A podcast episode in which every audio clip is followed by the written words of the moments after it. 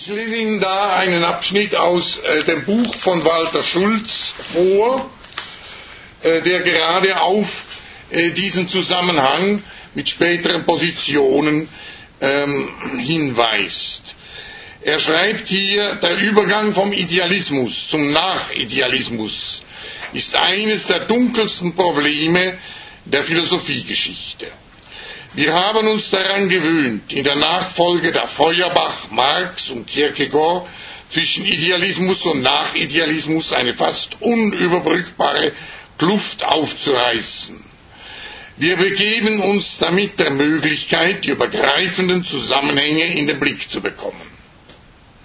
Weil er eben meint, dass gerade wenn man jetzt in Spätphilosophie äh, Schellings in diesem Zusammenhang angemessen interpretiert, äh, die, äh, diese Kluft sich äh, nicht vollständig schließt, aber dass sie doch dass nicht mehr so unüberbrückbar ist, wie er hier sagt. Er schreibt dann weiter unten, in der Spätphilosophie Schellings ist erstmalig diese Bewegung vollzogen, in der die, die, sich zu sich ermächtigen wollende Subjektivität gerade durch die Erfahrung ihrer Ohnmacht zum eigentlichen Verständnis ihrer selbst kommt. Hier liegt die wahre Bedeutung Schellings für die gegenwärtige Philosophie. Die Bekanntschaft mit der ursprunghaft durch ihn herausgearbeiteten Fragebewegung, deren Momenten und denen diesen zugehörigen Begriffen versetzt in den Stand, die innere Geschlossenheit der großen Nachidealisten wesenhaft zu erfassen. Also der Gedanke, den er hier äh, als entscheidend herausstellt, bedarf einer kurzen Erläuterung. Er meint mit der sich ermächtigen wollenden Subjektivität das, was er negative Philosophie nennt, also die Vernunftphilosophie, wie er sie zum Beispiel in, vor allem auch äh, in der, äh, in der Hegelschen Logik findet, aber auch in gewissen eigenen Ansätzen. Und diese Vernunft wird gerade dann, wenn sie sich als absolute versteht, wie in Hegels Logik, ähm, eben niedergeschlagen durch die Erfahrung eines Seins, das sie nicht mehr erfassen kann und kommt aber damit zu sich. Sie wird dann gewissermaßen durch die positive Philosophie, die einen Zugang zu diesem Sein findet, äh, wieder aufgerichtet. Nun, das ist nur so, also jetzt nebenher eine vorläufige Erläuterung. Und er meint eben, dass da diese Figur, die hier bei Schelling vorgezeichnet ist, in den genannten Philosophien des 19. Jahrhunderts und dann gewissermaßen auch wieder bei Heidegger eine wesentliche Rolle spielt. Und äh, auch Manfred Frank ähm, weist auf die, vor allem auf die äh, Rezeption durch Marx hin, er deutet das bereits im Untertitel seines Buches an, ähm, die, da heißt es, also der Untertitel heißt Schellings Hegelkritik und die Anfänge der Marxischen Dialektik.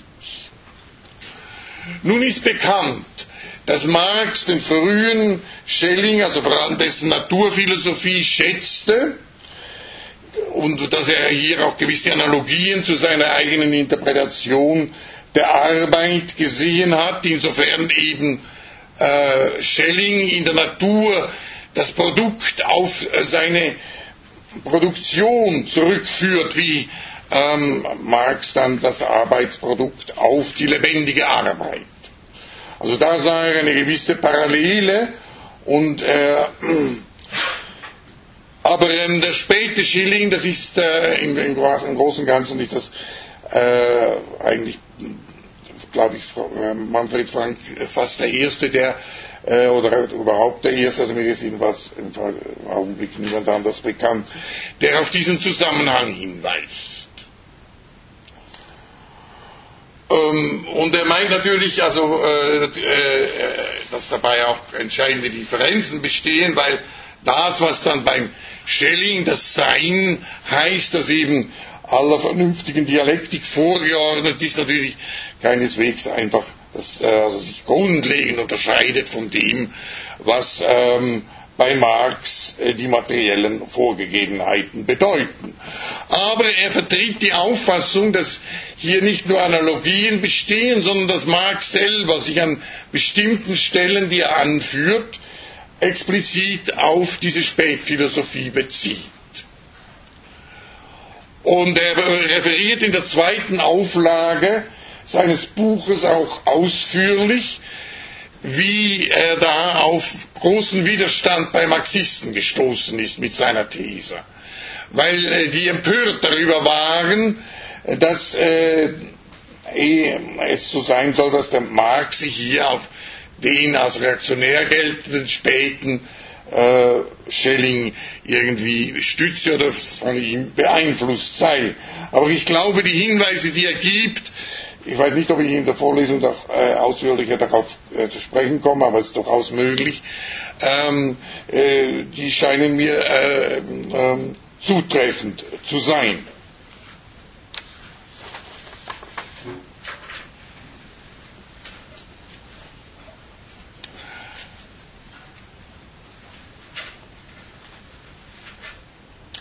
Es geht hier nun also darum, die Spätphilosophie Fichtes und Schellings als Hegel-Kritik äh, darzustellen, das heißt hier in dieser Vorlesung, und das setzt voraus, dass zunächst eben in einem ersten Schritt die Hegelsche Position, von der sich Schelling und Fichte teils explizit, teils eben wie bei Fichte nur implizit ähm, Distanzieren herausgestellt wird.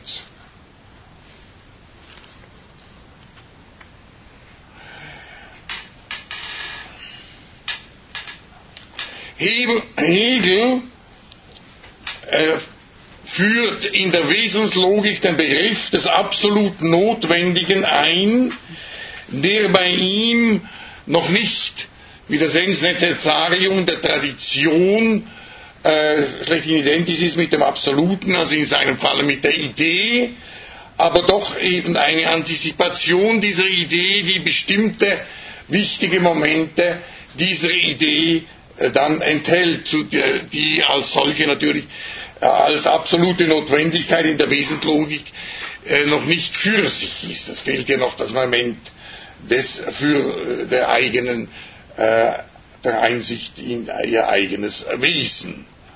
Aber immerhin, es ist das Wesen, das als solches absolut notwendig ist, das heißt, das nicht nicht sein kann. Wie, und das entspricht dem Anspruch äh, des ontologischen Gottesbeweises.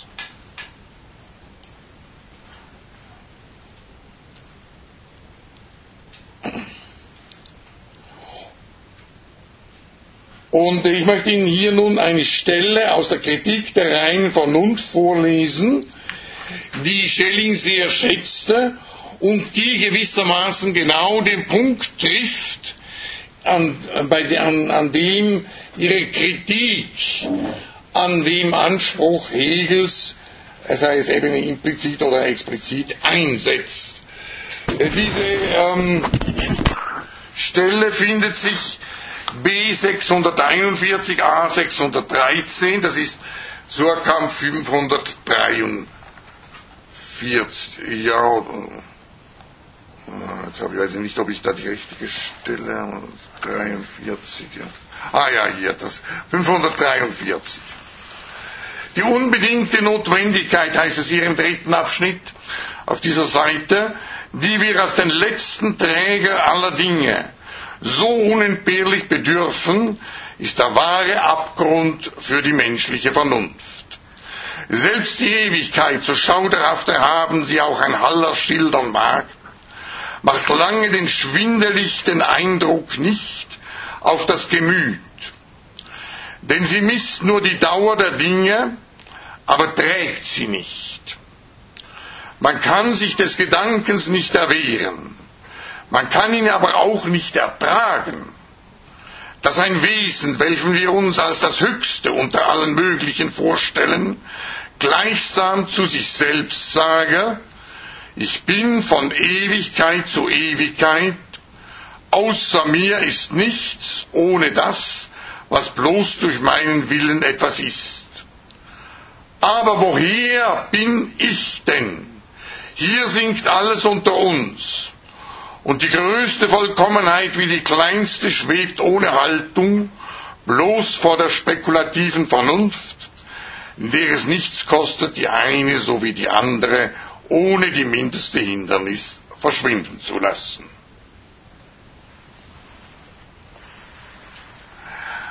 Also der Bezug zu Schelling zeigt sich vor allem in der Frage Schellings, warum gibt es überhaupt etwas und warum ist nicht einfach nichts?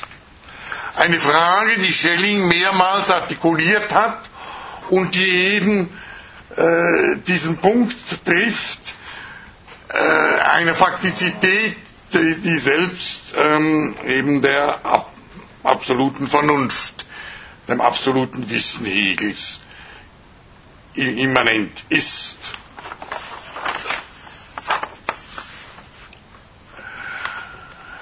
Nach Schelling liegt der Grundfehler der hegelischen Logik darin, dass Hegel die Grenze, diese Grenze eben, die äh, eine Wesensphilosophie kennzeichnet, nicht äh, akzeptiert bzw. nicht sieht oder nicht sehen will.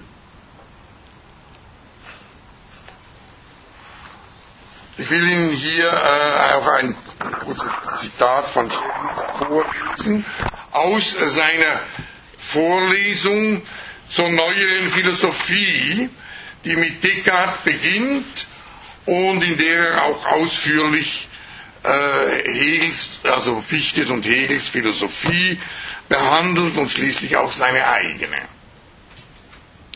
Er schreibt hier unter anderem, oder ja, dies war es gerade, was Hegel vorzüglich zu vermeiden suchte. Dass Gott, wie es innerhalb einer logischen Philosophie doch nicht anders sein konnte, bloß im Begriff gesetzt ist. Gott war ihm nicht sowohl ein bloßer Begriff, als der Begriff Gott. Der Begriff war ihm mit der Bedeutung, dass er Gott sei. Äh, das ist zutreffend. Also Begriff ist immer gemeint bei Hegel hier, der Begriff, das, was ich Begriff im emphatischen Sinne nenne, also der Anfang der dritten Sphäre, äh, der Begriff als solcher. Und die, die Idee ist dann der Begriff, der sich noch selbst erfasst und dadurch durch dieses sich selbst erfassen unterschieden.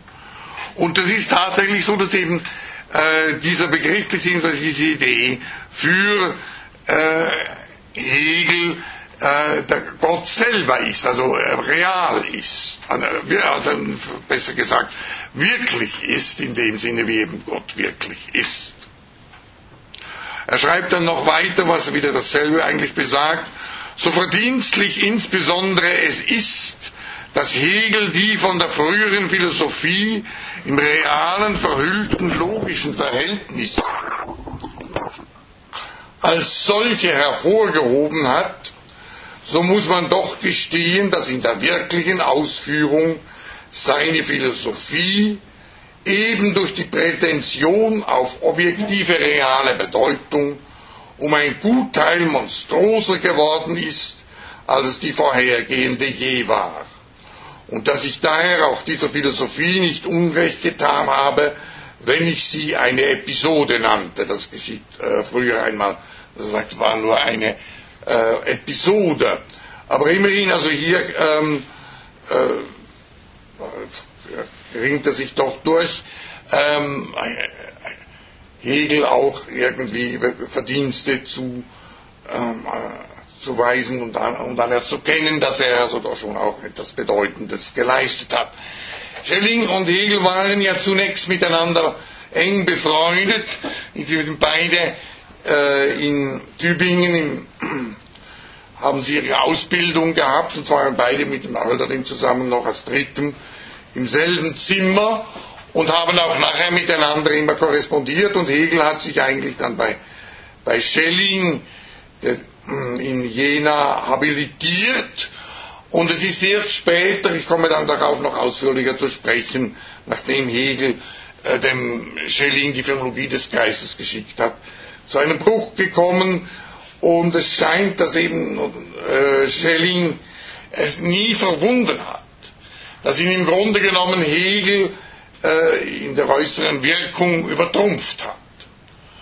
Und ähm, ja, weil in, die, in dieser gewaltigen Gigantomachie der drei Denker des deutschen Idealismus äh, ist eigentlich Hegel als Sieger hervorgegangen.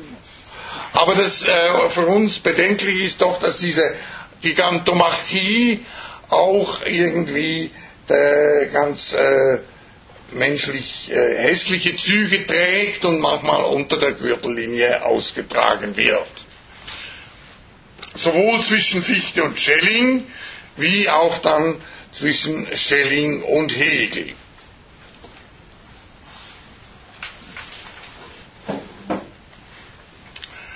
Also hier ging es mir jetzt nur kurz darum, mal anzudeuten, äh, das Grundthema der Vorlesung und ähm, mehr als eine Andeutung ist es nicht. Sie müssen also immer beachten, was ich bloß andeute und was ich auch ausführlicher behandle. Ich habe schon bemerkt bei Protokollen in Seminaren, dass es manchmal Studenten gibt, die etwas, was ich nur so bei hier erwähnt habe, so behandeln oder so erwähnen, als ob es sich jetzt, äh, ob ich das ausführlich behandelt hätte. Also hier, das war nur eine Andeutung, damit Sie ungefähr sehen, worauf ich hinaus will.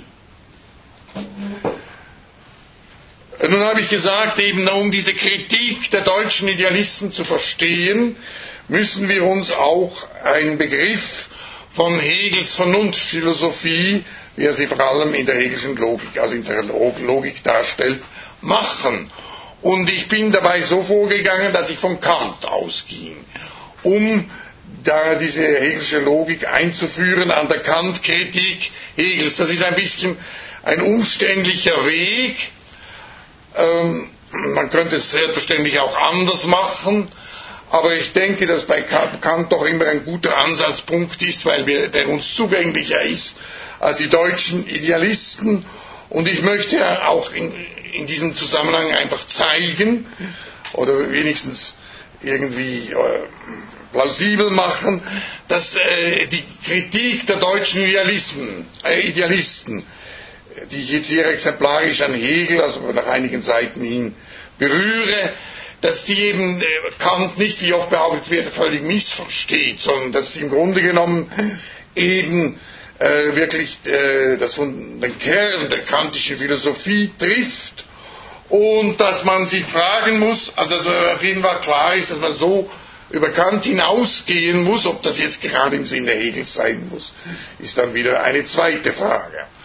Aber dass jedenfalls äh, Kant Probleme, Kants Ansatz Probleme stellt, die tatsächlich äh, verständlich machen, dass äh, die deutschen Idealisten eine eigene äh, Form des Denkens, die sie dann spekulative Logik nannten und die sich von der Verstandeslogik in mancher Hinsicht grundlegend unterscheidet, entwickelt haben. Aber das ist sozusagen mehr eine Nebenabsicht, das zu zeigen. Die Hauptabsicht ist natürlich zunächst mal in eine ähm, Grundgedanken Hegels äh, einzuführen. Ich bin dabei ausgegangen äh, von einer Metakritik Röths, die ich zufälligerweise in äh, dem Buch über den Gott der reinen, der rationalen, der, ja, der rein rationalen Philosophie gefunden habe. Aber ich glaube, das war kein glücklicher Griff, von Röth auszugehen, weil ähm, ich im Grunde genommen die Metakritik von Röth nicht, nicht ganz richtig verstehe. bei Gott der Einvernunft, richtig, ja. Der Satz, von dem ich ausgegangen bin, also der metakritische Satz von, also der, der Satz, mit dem Röth seine Metakritik einleitet, lautete, Hegel wurde nicht müde, gegen den Kritizismus, also gegen Kant, das Bedenken vorzubringen, dass es sinnlos sei, das Erkenntnisvermögen prüfen zu wollen, ehe äh, mit dem Erkennen äh, überhaupt begonnen wurde.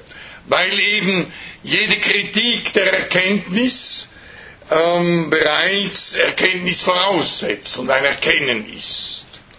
Und das ist ja der Gedanke, der auch in, diesem, in dieser Kopie, die letztes Mal verteilt wurde aus der Enzyklopädie, ähm, dargestellt wird. Röth selbst bezieht sich auf einen anderen Paragraphen, der aber weniger relevant ist. Nun äh, ist es natürlich so, dass Hegel im Grunde genommen äh, zunächst zustimmt, dass es notwendig ist, wenn man, äh, also ihr denkt hier vor allem an die Kritik der Metaphysik, Metaphysik, also der speziellen Metaphysik, weil äh, eben auch Kant diese spezielle Metaphysik, das heißt die Lehre von der Seele, von der Welt im Ganzen und von Gott, ähm, eben kritisieren will und zeigen will, dass äh, die mit den Kategorien, äh, die uns zunächst zur Verfügung stehen, überhaupt nicht angemessen erfasst werden können. Also insofern stimmt der Kant zunächst zu und, und lobt Kant sogar, dass er versucht, eben bevor er die Kategorien anwendet, sie selber zu prüfen. Aber er sagt, das ist wiederum widersprüchlich, weil man bei dieser Prüfung immer wieder schon wieder diese Kategorien voraussetzt. Und ähm, auf diesen Sachverhalt äh, spielt eben auch äh, der Hinweis von Röth an. Der, tatsächlich hat, ist das ein, ein Grundgedanke Hegels, den er oft wiederholt und mit dem er schon seine Phänologie des Geistes eröffnet hat. Äh, man muss natürlich jetzt fragen, ja, was ist eigentlich das, warum ist das schlimm oder warum ist das überhaupt ein Problem? Oder wie Röth sagt, ein Circulus viciosus. Und ähm, wie, welche Konsequenzen zieht Hegel für seinen eigenen Ansatz daraus? Ich selber bin der Auffassung, äh, dass im Grunde genommen in dem, was Hegel hier explizit zu diesem Sachverhalt sagt, äh, Motive, die ihn äh, eigentlich seiner, ähm, diese, äh, seinem Ansatz zugrunde liegen und äh, gerade der, der, der Weise, wie er dieses Problem, das Kant eben nicht gelöst hat, löst, nicht zur Sprache kommen. Bei ihm scheint es zunächst, äh, das geht vor allem aus der Phänomenologie des Geistes hervor, äh, darum zu gehen, um das Problem eines Maßstabes der Kritik. Denn also Erkenntnis des Wissens, wie es hier heißt, ist primär eine Kritik ähm, an einem Maßstab, weil es ja eben bei Kant tatsächlich um die Erkenntnis äh, der genannten Gegenstände der speziellen Metaphysik geht, also um Formen des Absoluten. Und ähm, nun meint Hegel, äh, wenn man jetzt äh, die Kategorien einfach an einem herbeigezogenen Maßstab kritisiert, dann kritisiert man sie ja von außen.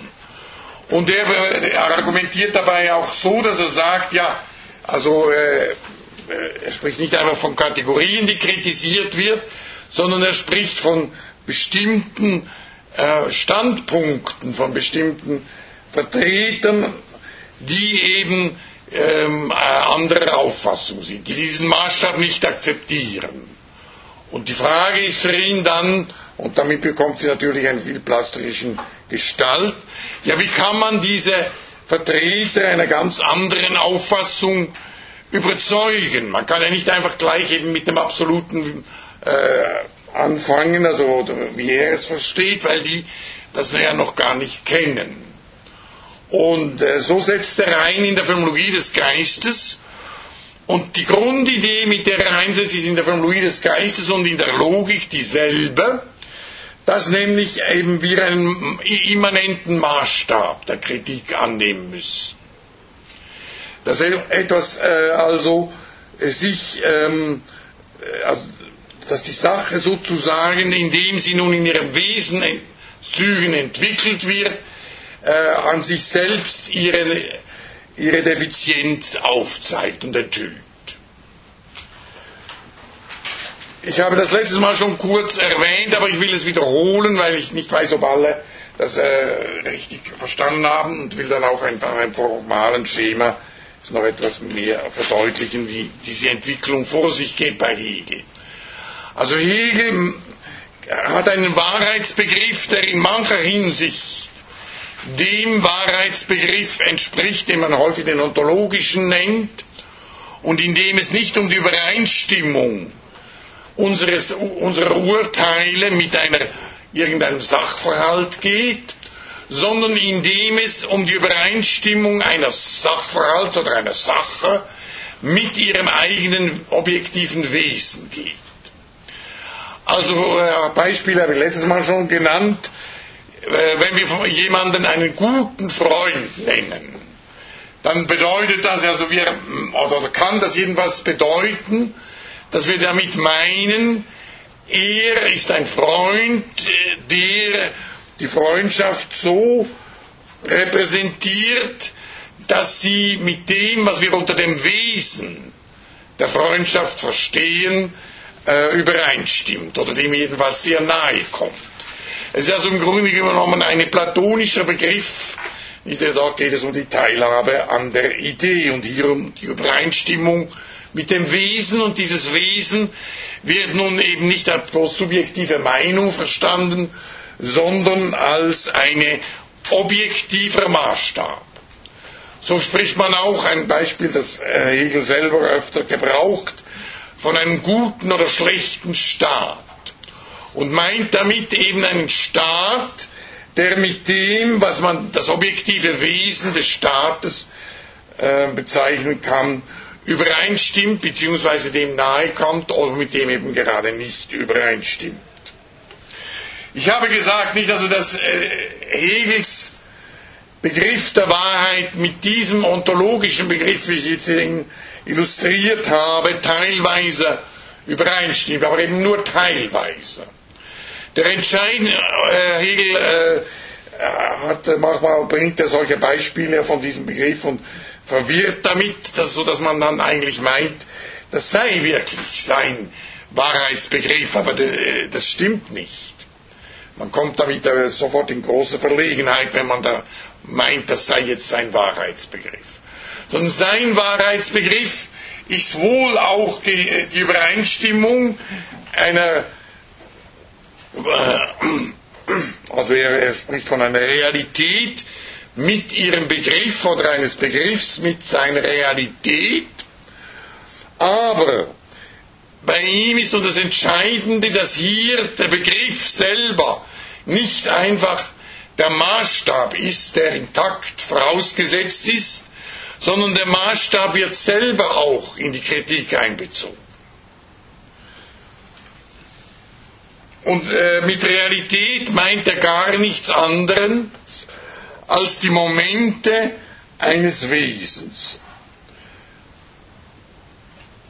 Äh, ich will das mal ganz, ich habe das letzte Mal auch schon angedeutet, aber da, das auch sehr oft falsch dargestellt wird und äh, so ist es kein Überfluss, wenn ich das jetzt wiederhole. Wir nehmen mal den Begriff des Daseins. Dasein ist eine ähm, Kategorie bei Hegel, und die hat die Momente Realität äh, und, Negation. Und diese beiden Momente, die werden dann im Laufe der, einer Entwicklung äh, entfaltet zu Totalitäten. Also zunächst ist es nicht mehr Realität und Negation, sondern etwas und anderes.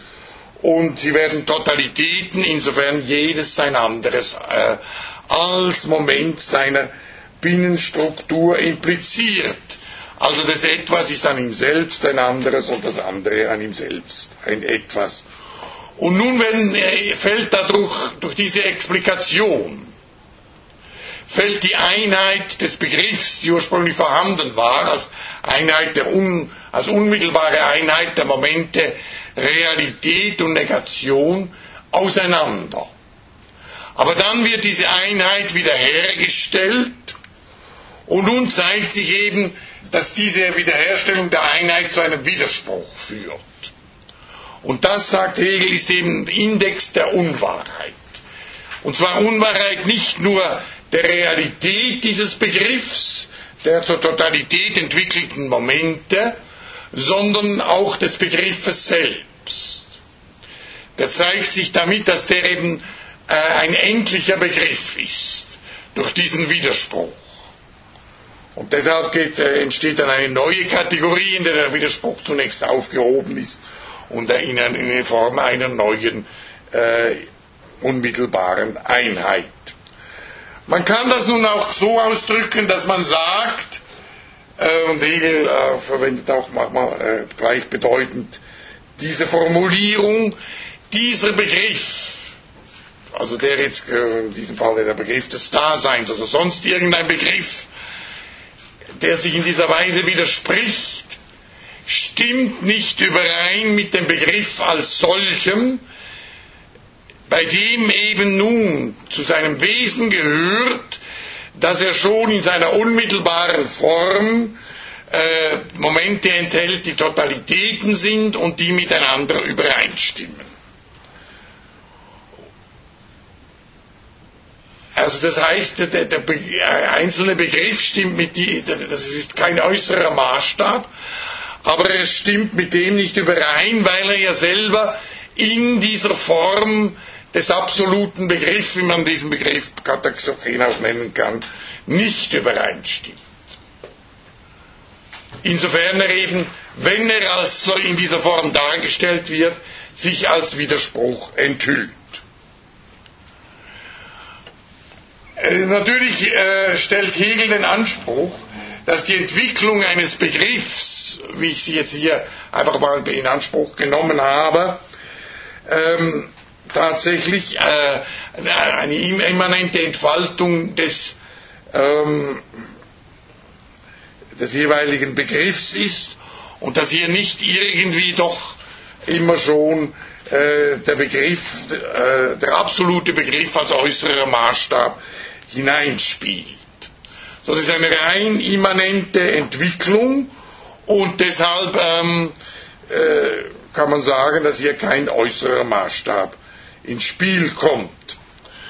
Äh, das ist auch in der Logik, äh, in der Phänomenologie des Geistes äh, hat Hegel diese Konzeption, nur geht es hier um das Verhältnis des, des Bewusstseins ähm, zu dem, was es äh, eigentlich als für das Wahre hält. Ich will das hier jetzt nicht weiter, aber es ist genau im Grunde genommen derselbe Grundgedanke, obgleich nun, und das ist das Entscheidende nicht, das zeigt auch den Zusammenhang jetzt mit der Thematik des Notwendigen, der absoluten Notwendigkeit beziehungsweise des Ens des ontologischen Beweises. Hegel ist nämlich der Auffassung, dass diese Beziehung, Begriff Realität, die letztlich dann eben erst in der Begriffslogik realisiert ist, während alle anderen Begriffe sich eben als ähm, unwahr erweisen, aber eben anders kritisiert werden als bei Kant, eben durch diese immanenten Widersprüche, äh, dass hier ähm, äh, diese, man diese Übereinstimmung auch als die von Gedanke und Sache bezeichnen kann oder eben vom Begriff und Sache. Und das ist genau das, was eben auch im notwendigen Wesen des ontologischen Beweises eigentlich behauptet wird, dass nämlich das Wesen die Existenz impliziere. Bei allen endlichen Dingen, Entitäten, haben wir eine Differenz von das und Was-Sein, von Wesen und Existenz. Das heißt, wir können das Was-Sein genauer beschreiben und vollständig explizieren, aber wir müssen immer sagen, ja, diese, diese Entität könnte auch, es wäre kein Widerspruch, wenn diese Entität nicht existierte. Die Existenz ist vollständig kontingent. Ein Faktum, das wir zur Kenntnis nehmen, können durch Erfahrung, aber das niemals aus dem Begriff deduziert werden kann wie andere Eigenschaften. Immer so, wenn man aus dem Begriff des Dreiecks ähm, kann man äh, also äh, sagen, das Wesen des Dreiecks impliziert die Winkelsumme von 180 Grad. In diesem Sinne kann man niemals sagen, dass es irgendein Wesen gibt, das, wie der Winkel, der Begriff des Winkels die 180 Grad impliziert, die Existenz impliziert. Außer eben bei Gott. Und das ist der Grundgedanke des absoluten, äh, also des ontologischen Gottesbeweises. Und ich habe schon gesagt, nicht, also die beiden Veranstaltungen überschneiden sich halt immer wieder in gewissen Hinsichten, aber das ist vielleicht eher ein Vorteil als ein Nachteil. Und ähm, nun komme ich hier auf einem ganz anderen Wege zu dieser Einheit von Gedanke und, oder zu einer Einheit von Gedanke und Sache, nämlich eben vom Problem her eines, äh, der, das, äh, einer immanenten Selbstprüfung, eines immanenten Maßstabes. Und äh, Hegel schließt nun gerade, also versteht diese Einheit tatsächlich auch in dem Sinne, wie sie dann im ontologischen Beweis verstanden wird und sagt deshalb auch ähm, die Hegelische Logik als Ganzes sei gewissermaßen ein ontologischer Gottesbeweis, weil sie eben die zunächst unmittelbar, also unmittelbar vorausgesetzte Einheit von Begriff und Existenz oder also, also Sache und Existenz gehören hier insofern zusammen, als eines, ein Begriff, der existiert, der Sein hat, der das Sein impliziert, eben eine Sache ist. So gehören die zusammen. Und äh, Hegel meint eben, dass die hegelische Logik gewissermaßen die äh, Entwicklung einer unmittelbaren Einheit dieser Beziehung ist und insofern auch als ontologischer Beweis verstanden werden könnte.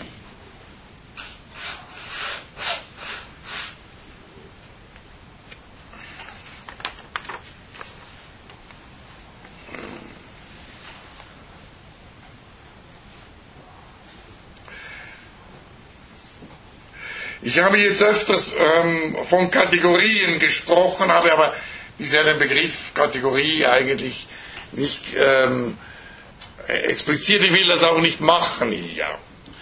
Aber das bedeutet nicht, dass ich meine, immer gut, also das braucht man nicht weiter zu erklären. Jeder, der mal ein Seminar besucht hat, weiß ungefähr, was eine Kategorie ist. Äh, er weiß natürlich vielleicht schon in, einem, in Form einer Nominaldefinition, was eine Kategorie ist. Aber niemals im Sinne einer Realdefinition, weil das, ähm, man kann fragen, ob, wie viele Leute es überhaupt gibt in der Art der Philosophie, die diesen Anspruch stellen zu können, wenigstens eine Ahnung davon zu haben, was eine Kategorie ist. Das ist ein ganz ungeheuer schwieriger Begriff. Und äh, ich würde sagen, dass die meisten, die Philosophie treiben, nicht einmal eine Ahnung davon haben, was eine Kategorie ist, obgleich sie natürlich eine Nominaldefinition ist. Also Sie können auch sagen, nicht, Sie haben eine Nominaldefinition dessen, was eine platonische Idee ist, wenn Sie mal einige Proseminare besucht haben oder ein Proseminar über die äh, platonische Philosophie, aber das bedeutet nicht, dass Sie je begriffen haben, was das ist, die platonische Idee.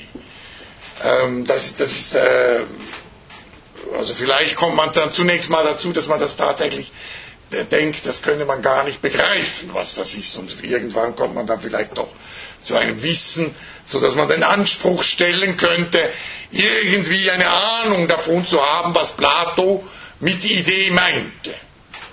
Aber wir dürfen solche Nominaldefinitionen nicht verwechseln mit wirklichem Wissen. Und ein Unsinn in der Philosophie, der ähm, äh, also, äh, eben sehr belastend wirkt, sowohl im äh, Universitätsbetrieb wie auch in den Publikationen ist, dass man eben die, dauernd diese Verwechslung vollzieht.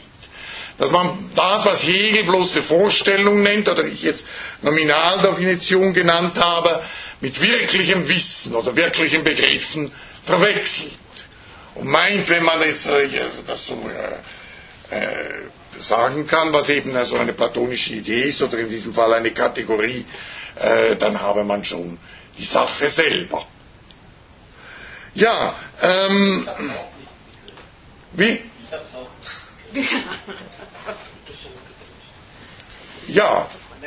Sie rekurrieren auf sein Geheimwissen, aber explizieren es dann nicht. Jetzt weiß ich auch nicht, was wirkliches ist. Ja, darüber wird, also, das, meine, das ist im Grunde genommen das, äh, jetzt auch das Thema äh, der Hegelschen Logik, wenn ich hier noch weiterkomme, äh, weil ich jetzt diese Begriffe so ver verwendet habe, ich kann nicht immer äh, permanent alle Begriffe äh, genauer explizieren, die ich verwende. Sonst käme ich äh, keinen Schritt weiter. Ähm,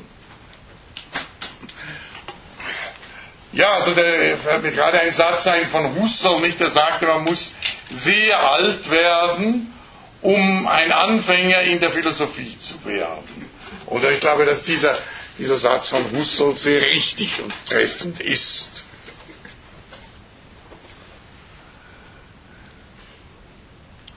Ja, also ich habe gesehen, meine, meine Gedanken haben damit angefangen, dass ich von einer Kategorie äh, gesprochen habe.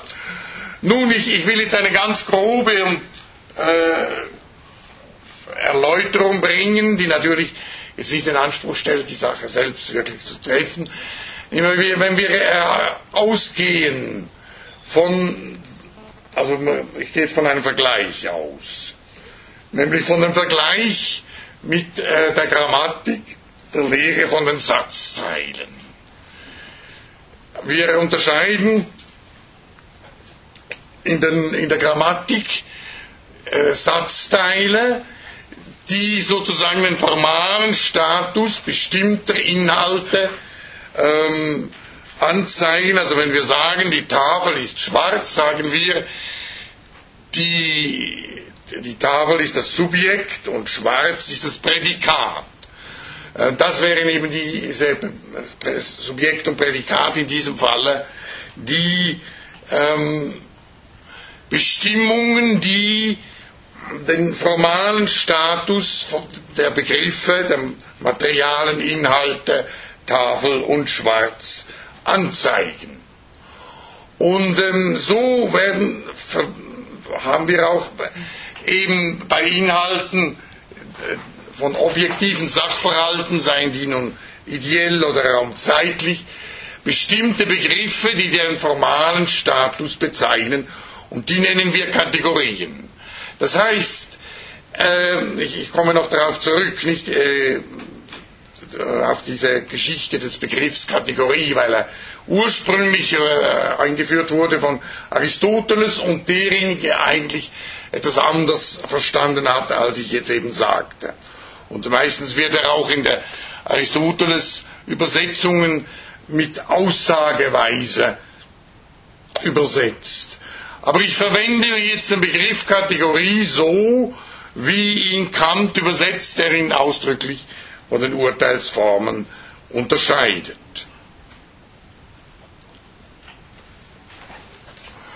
Man hat die Kategorien auch bezeichnet als letzte Gattung oder höchste Gattung.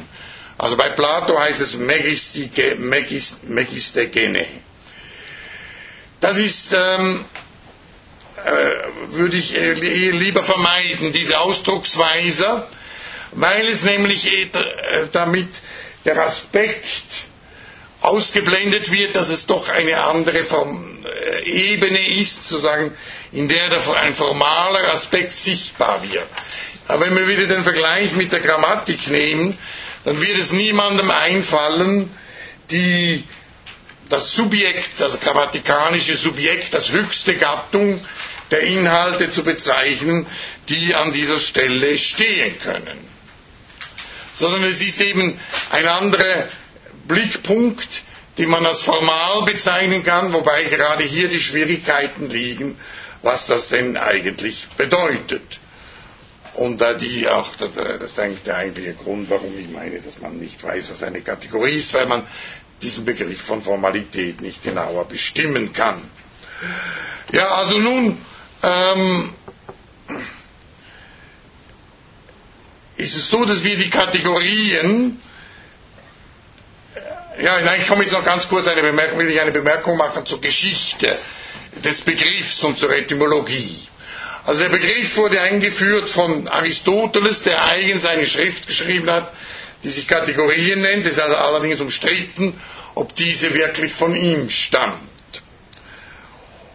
Und hier versteht er tatsächlich Kategorien zunächst einmal auch als Aussageweisen, wobei für ihn aber zum Vornherein also eine unmittelbare Übereinstimmung von Aussageweisen und Gegenstandsformen, also was wir, also die Griechen kennen den Begriff Gegenstand nicht, aber äh, was wir also als Formen des Seienden nennen würden. Das ist für ihn überhaupt kein Problem, diese Übereinstimmung, also zum Beispiel die Übereinstimmung der Subjekt-Prädikat-Struktur mit der von Substanz und Akzidenz. Während bei Kant wird es zum Problem. Er muss also diese Einheit selber thematisieren und er unterscheidet denn jetzt äh, auch deutlich zwischen Urteilsformen und ähm, Kategorien, obgleich er beide auch in einen inneren Zusammenhang bringt, in der sogenannten metaphysischen Deduktion. Ich habe gesagt, also ich würde mich dagegen äh, eher dagegen wenden, dass man das als höchste Gattungen bezeichnet. Man kann es aber als letzte Hinsichten bezeichnen in denen wir irgendetwas sehen oder thematisieren oder in denen etwas ist. Bei Kant ist ja die Pointe, die natürlich dann auch bei Hegel gilt, dass im Grunde genommen äh, die Kategorien zunächst mal kann man sie bezeichnen als Bedingungen der Möglichkeit der Erkenntnis. Ich werde gleich nochmals das zurückkommen. Aber sie sind auch Bedingungen der Möglichkeit der Gegenstände äh, nach Kant. Äh, darauf will ich jetzt äh, nicht näher eingehen. Ich will nur mal den ersten Aspekt, Bedingungen der Möglichkeit der Erkenntnis der Gegenstände, etwas äh, weiter erläutern. Und zwar will ich jetzt ähm, mich dabei bedienen des Begriffs a priori, äh, der ja bei Kant auch eine ganz wichtige Rolle spielt und äh, damit ist nicht einfach gemeint, dass wir etwas wissen vor der Erfahrung und das äh, aussagen können in Form von allgemeinen Sätzen, sondern gemeint ist, dass wir zwar ein solches Vorwissen haben, das aber zunächst unthematisch bleibt, aber eben Bedingung der Möglichkeit ist, dass wir überhaupt etwas ähm, erkennen können. Ich will Ihnen hier zwei Beispiele hervorführen, weil ich glaube, dass es sehr wichtig ist, dass man diesen Gedanken äh, sehr deutlich äh, sieht, obgleich das auch wieder ich auch öfter darüber gesprochen habe. Und zwar das erste Beispiel ist aus den Konfessiones von Augustinus, Buch 11, in dem er den Zeitbegriff behandelt. Ich lese den Text zunächst, weil er ist ein ganz berühmter Text und ich lese ihn deshalb zunächst äh, auf Lateinisch vor. Quid est ergo tempus? Si nemo ex me queratio. Si queranti explicare velim nessio. Also was ist eigentlich die Zeit? Wenn niemand mich fragt, dann weiß ich es. Ist, und wenn mich aber gefragt werde ich es explizieren will, äh, dann weiß ich es wieder nicht. Also dann gerate ich in Schwierigkeiten. Ich würde sagen, dass Augustinus hier genau auf diese Differenz abhebt von einem unthematischen a priori, über, das mich immer schon leitet, und ähm, eben äh, den Inhalten, die durch, aufgrund dieses a priori gesehen werden können. Also äh, wir können, äh, also es gab damals in dieser Weise noch nicht keine Uhren, wie wir sie haben, aber immerhin kann wir uns das daran verdeutlichen, dass wir mit Uhren umgehen können, obgleich ein Kind das lernen muss, ohne zu wissen, was die Zeit ist. Und uns jemals über die äh, über die Gedanken, Gedanken gemacht zu haben über das, was die Zeit ist. Aber die Zeit wäre in diesem Fall ein a priori, das vor allem was auch die Struktur vorher und nachher betrifft. Und ähm, jetzt kann man natürlich innerhalb, kann man dieses, dieses unthematische a priori, das also ein unsichtbarer Horizont ist, der uns ermöglicht, bestimmte Inhalte zu identifizieren als das und das, also zum Beispiel eben ein, ein Ereignis als vorher und ein anderes als nachher, äh, das kann man eigens thematisieren und zum Gegenstand einer Untersuchung machen.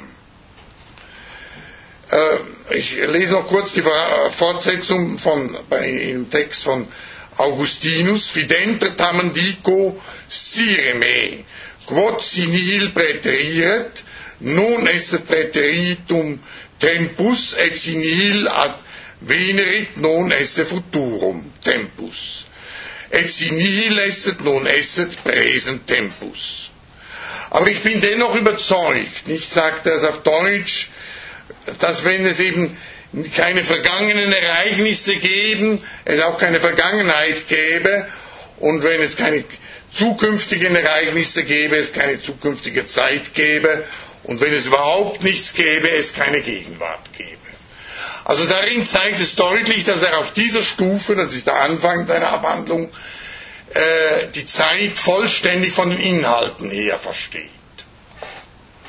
Und im Laufe der Darstellung äh, kommt er dann schließlich zu einer ganz anderen Auffassung, in der er eine Grundstruktur der Zeit entwickelt, die nun eben nicht mehr von den Inhalten her bestimmt ist, sondern eben Bedingung der Möglichkeit, dass diese Inhalte als zeitliche, als vergangen oder zukünftig oder gegenwärtig erkannt werden. Eine Konzeption, die der Heideggerschen äh, sehr nahe kommt. Und Heidegger hat sich dann auch immer wieder mit diesem Text beschäftigt. Ja, das ist das eine Beispiel für das, was wir ein A priori nennen. Und dieses A priori, die Frage ist, wie können wir nun überhaupt ein solches A priori thematisieren? Und das ist ja notwendig, also in der, äh, äh, auch in der, schon in der kantischen Philosophie, weil dieses A priori eben die Gegenständlichkeit der Gegenstände konstituiert. Äh, dieser Aus etwas äh, ähm, ja, äh, Kandidel äh, wirkende Ausdruck äh, Gegenständlichkeit der Gegenstand bedeutet folgendes. Wir, haben, wir beziehen uns auf Gegenstände, äh, also auf äh, Inhalte, die uns in einer irgendeiner Weise äh, entgegenstehen, aber zugleich als selbstständig aufgefasst werden. Und nun können wir sagen, was Kant eigentlich behauptet, und was der Grundgedanke der Kritik der Vernunft ist, dass die Form der Gegenständlichkeit eine Leistung äh, des transzendentalen Subjekts ist. Diese Form, also die Gegenstände werden zu Gegenstände, indem sie eben durch eine transzendentale Synthesis bestimmt werden. Ich habe äh, da auch schon Beispiele aus der Kritik der reinen Vernunft äh, vorgelesen. Und äh, für, von sich her, und sie sind ja bloße Erscheinungen für Kant und nicht Dinge an sich. Weil die Reform durch das transzendentale Subjekt konstituiert ist und das transzendentale Subjekt, das ist eben nun sozusagen nicht ein empirisches einzelnes Subjekt, sondern die Grundform des Subjekts, die als ein solcher a priorischer Horizont ähm, äh, immer schon äh, unsere, Erfahr unsere, Wissen von äh, dem, was uns begegnet, bestimmt. Also ich habe das ja, zum Beispiel auch verdeutlicht an der Kategorie Kausalität oder, oder an der Kategorie ähm, Substanzakzidenz mit diesem Beispiel von der Schwere. Und auch die Hegelische Logik macht nichts anderes, als dass sie eben nun dieses a priori expliziert, aber in einer anderen Form expliziert, als das bei Kant macht, weil Hegel meines Erachtens zu Recht die Form, wie Kant das macht in der Kritik der Einvernunft, äh, unzulänglich ist. Ein anderes Beispiel habe ich schon im letzten Sommer mehrmals behandelt und wahrscheinlich auch schon kopiert vorgetragen. Einer meiner Lieblingstexte, komme deshalb immer wieder darauf zurück, aber ich glaube, dass der Text so schön ist, dass man das auch hundertmal wiederholen kann. Und vor allem ist er eben sehr illustrativ, illustrativ für den Gedanken, den ich hier äh, entwickeln will. Es ist nämlich so, äh, also der, der, Text stammt aus der äh, Fichtischen Wissenschaftslehre von 94, steht in Klammern, ist also eigentlich als Anmerkung gemeint, und zwar als Anmerkung zum sogenannten zweiten Grundsatz. Also wichtig ist, dass Sie nun sehen, das ist genau dasselbe wie bei Augustinus, obgleich dieser Zusammenhang zunächst natürlich nicht äh, in die Augen fällt, aber wenn Sie eben den Zusammenhang sehen, dann äh, haben Sie offenbar begriffen, um was es geht.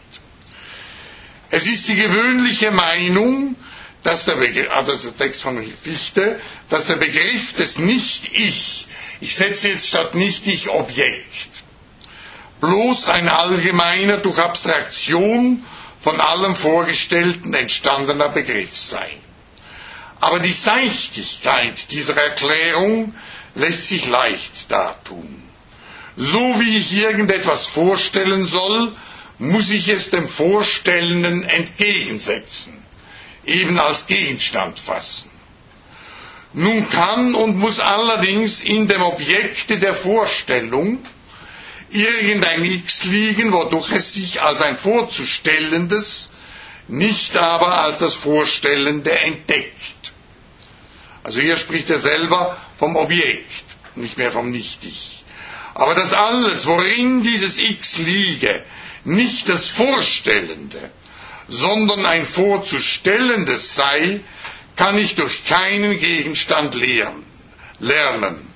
Um nur irgendeinen Gegenstand setzen zu können, muss ich es schon wissen. Also es ist das unthematische A priori, von dem er hier spricht, der es mir ermöglicht, zum Beispiel die Tafel als Gegenstand und in diesem Sinne als Nicht-Ich zu identifizieren. Es muss so nach ursprünglich vor aller Erfahrung in mir selbst, dem Vorstellenden, liegen. Und jetzt kommt der letzte Satz, und diese Bemerkung ist so in die Augen springend, dass wer sie nicht versteht und von ihr aus nicht zum transzendentalen Idealismus emporgehoben wird, unstreitig geistig blind sein muss. Ja, also der Fichte konnte, hat natürlich immer wieder die Erfahrung gemacht, dass es Leute gibt, die, denen das gar nicht einleuchtet. Und äh, dass es Leute gibt, denen das einfach, wenn man das nie, von diesen Sachverhalt nicht beibringen kann, nicht? Und deshalb äh, äh, nahm er eben an, es gibt Menschen, die sind geistig blind. Die können das nie erfassen. Aber der Gedanke nicht, die kann man auch so formulieren, also was eigentlich, dass die Tafel schwarz ist. Das wissen Sie durch Erfahrung, indem Sie auf die Tafel schauen. Oder dass das überhaupt eine Tafel ist, äh, also da müssen Sie natürlich schon auch einen Begriff von Tafel haben, aber äh, das ist, äh, das, äh, das, das, das, wenn Sie diesen Begriff haben, dann wissen Sie, dass hier eine Tafel hängt und Sie haben auch, also wie, wie, wie es zu diesem Begriff kommt, wollen wir jetzt offen lassen. Aber was Herr Fichte jetzt meint, ist, dass Sie überhaupt diese Tafel als Objekt auffassen und von sich, von ihr unterscheiden. Das heißt primär, dass Sie also wissen, das ist zwar, ich kann das vorstellen, es hat auch einen Vorstellungsaspekt, aber ist auch unabhängig von meiner Vorstellung. Das können Sie nicht durch Erfahrung äh, erfahren, weil das Voraussetzung oder kantisch gesprochen Bedingung der Möglichkeit ist, nämlich a priorische Bedingung der Möglichkeit von so etwas wie Erfahrung. Und die Philosophie, die thematisiert jetzt eben dieses a priori. Und dem entspricht eben im Beispiel von Augustinus die Zeit. Und dem, der Tafel entspricht jetzt, also äh, achronistisch gesprochen, die Uhr, mit der ich umgehen kann. oder die Weise, wie ich Ereignisse chronisieren kann, dass ich sagen kann, ja, also jetzt äh, nach dieser Vorlesung findet die und die Veranstaltung statt, also hier irgendwie über den Begriff vorher und nachher verfügen. Dass es natürlich jetzt bestimmte Inhalte gibt, die in dieser Struktur geordnet sind von vorher und nachher, das können Sie nur durch Erfahrung wissen oder indem Sie eben ein, Vorlesungsverzeichnis anschauen, wo das festgehalten ist, als Fahrplan. Aber der, auch das Lesen eines solchen Vorlesungsverzeichnisses mit Zeitangaben setzt ja voraus, dass Sie irgendwie schon über diese Begriffe vorher und nachher, beziehungsweise also eine bestimmte Zeitvorstellung haben. Oder wie bei Fichte eben äh, die, den Unterschied von Vorstellung und Gegenstand überhaupt, das wäre ganz grundlegend, ähm, zur Verfügung haben als unthematischen Horizont. Und ähm,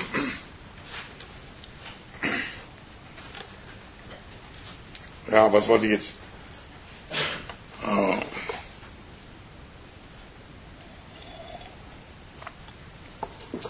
Also das bin ich ein bisschen aus der Rolle gefangen. Ja, ähm,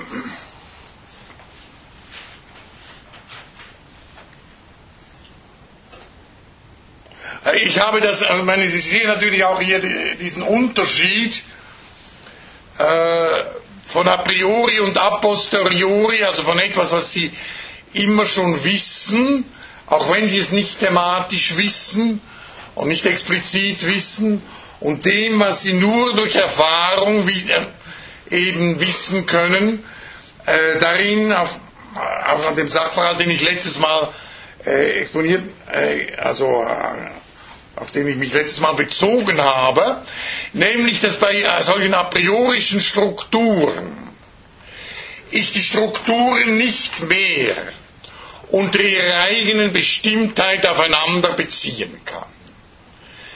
Ich, ich habe mich auf einen absoluten Raum bezogen und auf oben und unten. Das entspricht dem Vorher und Nachher.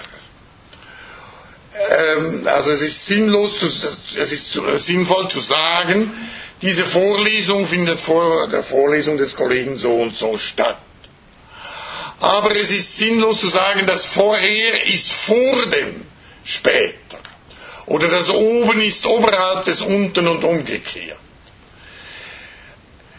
Wenn man das sagen würde oder könnte, äh, dann müsste man ja einen neuen Raum beziehungsweise eine Metazeit, wie ich das letzte Mal mit Hinweis auf Kant gesagt habe, annehmen, die wiederum diese Zeit, also diese Strukturen misst.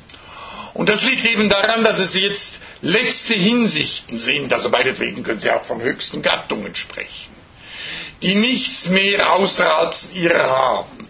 Und gerade weil sie das sind, sind sie Bedingungen der Möglichkeit der Erfahrung. die in dieser Weise eben immer schon vorausgesetzt sind. Jetzt, damit Sie mich nicht missverstehen, wenn ich sage, es ist unmöglich zu sagen, das oben liegt oberhalb des unten und, und solches Zeug, dann meine ich eben nicht jetzt, dass Hegel einen Fehler begeht, wenn er das macht, sondern ich meine nur, es ist etwas Ungeheuerliches, was er macht. Und auch bei Fichte ist es genauso. Äh, ich will damit nur die, äh, das Außerordentliche des Gedankens andeuten der eben darin besteht, dass sie etwas machen, was man nach verständnismäßiger Auffassung eigentlich nicht machen kann und nicht machen darf. Und das im Grunde genommen, also zunächst einmal vom gesunden Menschenverstand her gesehen oder auch vom wissenschaftlichen Verstand her gesehen, schlechthinniger Unsinn ist. Aber ich meine, das ist bei, bei mir in keiner Weise kritisch gemeint, sondern ich sehe darin eben gerade das Großartige, der hegelischen Logik, dass sie sozusagen einen Aspekt nochmals thematisiert, der in dieser Weise vorher nicht gesehen worden ist. Indem sie nämlich das a priori nicht bloß, wie es bei Kant im Grunde noch der Fall ist, von bestimmten Inhalten her versteht, Ich kann äh, natürlich äh, immer äh, oben und unten unterscheiden, wenn ich bestimmte Inhalte annehme. Oder, oder die Zeitstrukturen oder, oder eben Begr Vorstellung und Vorgestelltes im Sinne Fichtes. Aber das, was, was Hegel will, das ist eben das, dass er diese Strukturen betrachten will, ohne sie auf Inhalte zu beziehen. Und, das ist, und damit werden sie natürlich selber in gewisser Weise zum Inhalt. Und das ist in gewisser Weise eben, äh, äh, ja, sogar kann, ist nicht falsch, wenn man sagt, das ist eine Absurdität. Aber das ist das, aber ich halte das äh, nicht nur für, ich, meine, ich glaube, dass eben das gerade das Großartige der hegelischen Logik ist, dass sie diesen Schritt vollzieht. Und, ähm, ja, jetzt ähm, will ich hier eine, einmal ähm, einhalten und äh, fragen, ob, ob Sie äh, also Fragen stellen wollen oder äh, Einwände machen.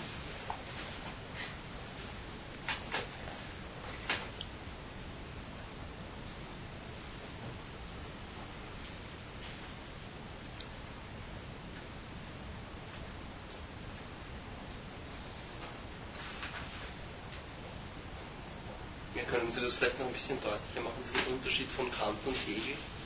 Wenn Sie sagen, das a priori wird nicht wieder von bestimmten Inhalten her verstanden, also inwiefern versteht Kant das a priori von bestimmten Inhalten her?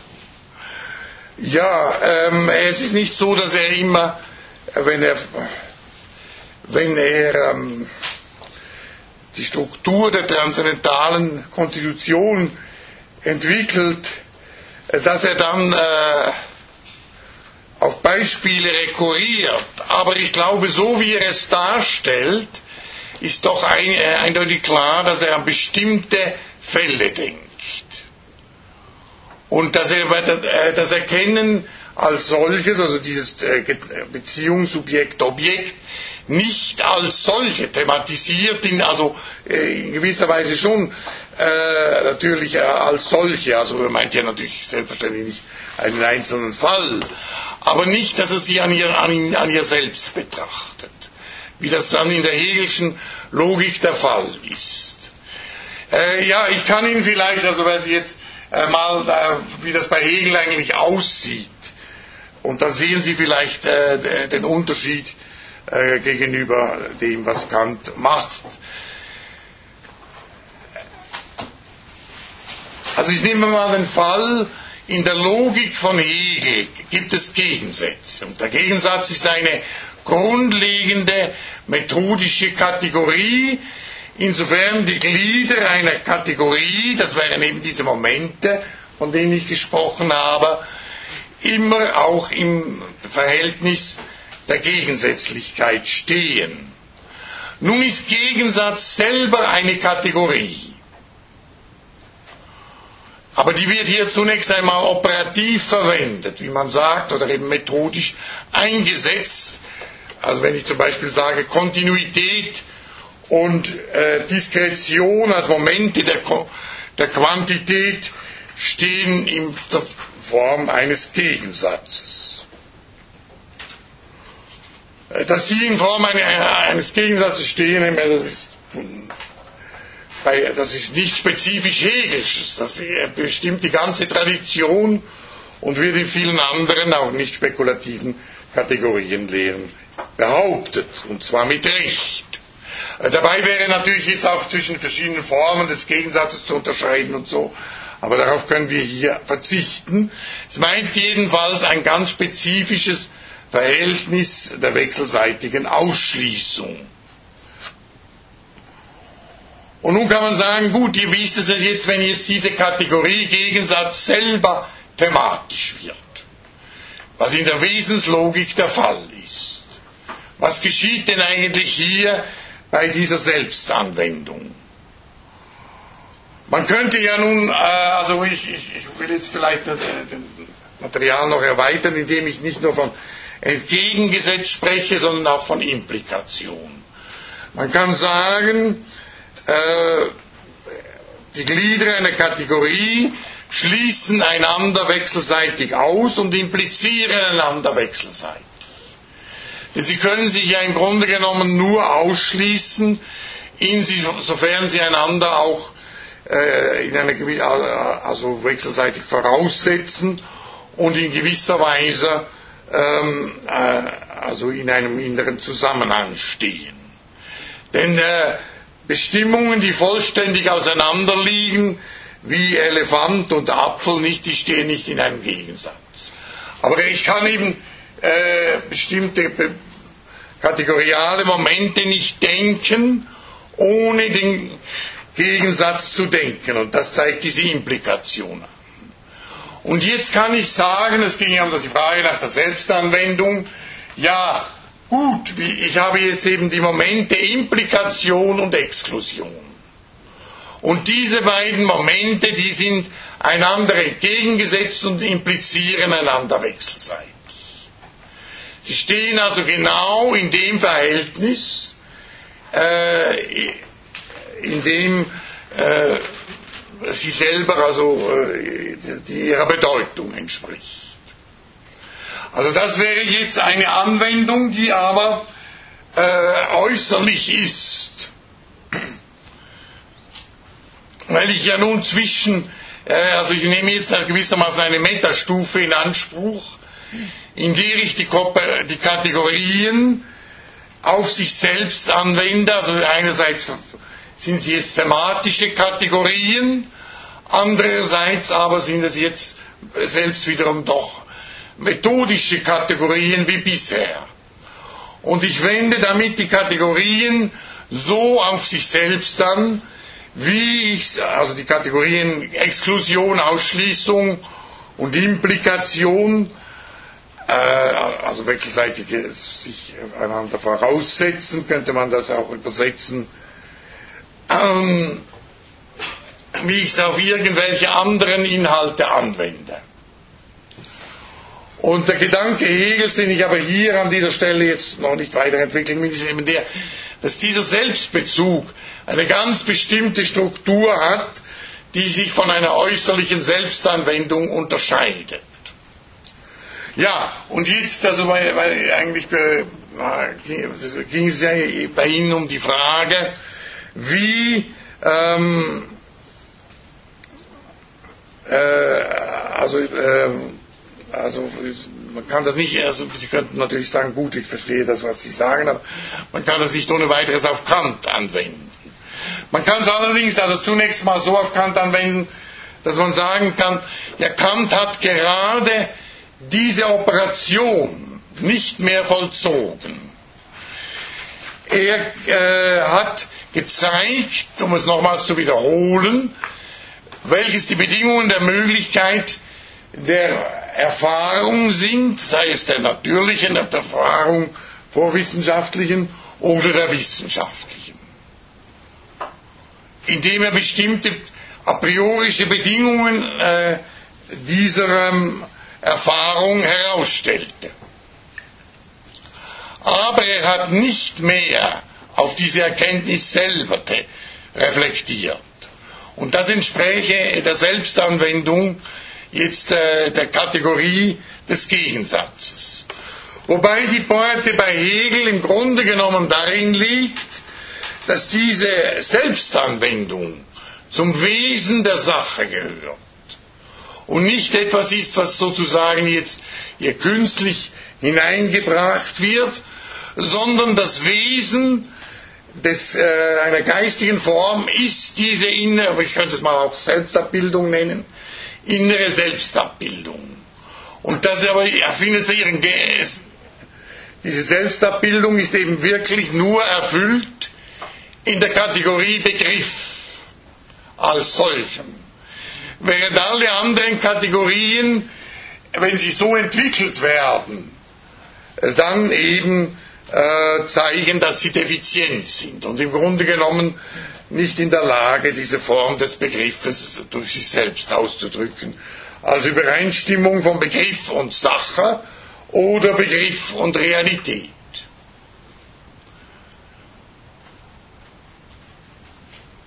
Man kann natürlich jetzt, um äh, Frage Man kann natürlich hier auch fragen, was bedeutet denn das jetzt konkret für die, äh, zum Beispiel für die transzendentale Deduktion? Und darüber möchte ich nächstes Mal sprechen. Ich möchte mal nicht zeigen, also äh, einen Satz illustrieren von Hegel als frühem Aufsatz, in dem er also auch eine Kant-Darstellung gibt, einen Aufsatz, den er in der Jenenserzeit geschrieben hat, in dem er äh, also diesen schönen Satz sagt, also die kantische Philosophie ist die Vernunft von dem Verstand über die Taufe gehalten. Das heißt, Kant sieht an sich die vernünftigen Strukturen, die Hegel auch äh, eigentlich meint, aber er verstellt sie zugleich immer wieder durch Verstandesdenken. Und was das konkret bedeutet, darüber möchte ich nächstes Mal sprechen. Es bedeutet nämlich auch zum Beispiel gerade beim Paragraphen 16, dass hier die äh, analytische Einheit, dass ich denke, die als äh, analytische bezeichnet werden muss, und die synthetische auseinanderfallen. Während bei Hegel eben äh, diese als Identität gedacht werden muss. Und äh, das äh, zeigt Hegel auch, äh, warum das so sein müsste. Wenn man den Gedanken äh, von Kant konsequent durchdenken, zu Ende denken würde. Es ist dies auch, also wir kommen damit auch zusammen äh, auf, auf, ein Thema, das sehr wichtig ist und der, über das ich teil, teilweise schon auch im letzten Sommer gesprochen habe, auf die intellektuelle Anschauung als eine Voraussetzung, die ähm, die deutschen Idealisten für ihre Erkenntnis machen. Und äh, wobei Fichte immer ausdrücklich sagt, ja, das widerspricht gar nicht der These Kant, dass es keine solche intellektuelle Anschauungen, für, Anschauung gibt für endliche Wesen, sondern äh, verwende den Begriff in einem anderen Sinne. Äh, Kant selber entwickelt den Begriff der intellektuellen Anschauung vor allem in der dritten Kritik, in der Kritik der Urteilskraft. Und ähm, also darauf äh, werde ich in diesem Zusammenhang schon noch eingehen, weil das äh, also sehr wesentlich ist. Äh, dieser Begriff, sowohl wie ihn dann Fichte in einer nicht kantischen Sinne verwendet, wie auch die kantische Verwendung selbst, zu der sich dann eigentlich Fichte und Schelling entschließen. Ja, äh, ähm, also äh, ich weiß nicht, ob ich Ihnen einigermaßen, also ich kann mehr als Fingerzeiger machen, das nicht, nicht, aber ich kann das schon noch äh, deutlicher auf Sie eingehen. Ja, also wäre natürlich schön, wenn Sie also noch mehr sagen würden. Ähm, ja, letztes Mal hat nach der Stunde jemand äh, einen Einwand gemacht und ich habe ihn dann aufgefordert, heute zu Beginn der Stunde seinen Einwand zu wiederholen, aber der hat mir nachher gesagt, das wollte er eigentlich nicht. Aber äh, man brauchte, also der, den Stil einer Vorlesung braucht nicht so rein unterschieden zu sein vom Stil eines Seminars. Nicht? Also Sie können mich, also wie gesagt, auch jederzeit äh, unterbrechen. Und äh, Sie brauchen sich nicht zu genieren und zu denken, ja, vielleicht ist es eine blöde Frage. Es gibt im Grunde genommen keine blöden Fragen, nicht, weil alles immer problematisch ist. Gibt nur blöde Antworten. Ja, dann bis nächstes Mal.